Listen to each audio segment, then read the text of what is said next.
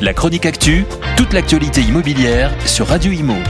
En partenariat avec Regus, des espaces de travail adaptés à chacun.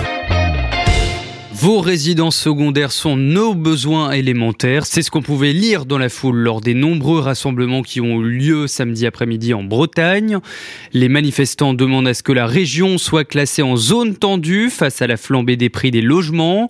Ils réclament également l'instauration d'un quota Airbnb et que ces mesures soient prises urgemment. Selon la préfecture, environ 400 personnes étaient présentes à Vannes et une centaine à Concarneau. Nous voulons l'application du dispositif de zone tendue au villes qui le réclament afin de débloquer plusieurs leviers publics pour produire des logements à prix abordable, a expliqué Maxime Sorin, membre du collectif Droit à la ville de Douarnenez. De plus en plus d'acheteurs locaux ne peuvent plus se permettre d'acheter un bien à cause de la hausse du prix du mètre carré qui a parfois bondi jusqu'à 30% dans certaines zones. L'ensemble du littoral français est touché par ce phénomène, notamment avec la venue des citadins avec un fort pouvoir d'achat. Les salariés du littoral sont donc euh, repoussés dans les terres avec des temps de trajet beaucoup plus importants et un budget essence qui n'arrange pas le pouvoir d'achat des habitants. On le rappelle, euh, ce classement permettrait aux municipalités d'imposer une fiscalité complémentaire sur les logements vacants, une régulation des logements touristiques de courte durée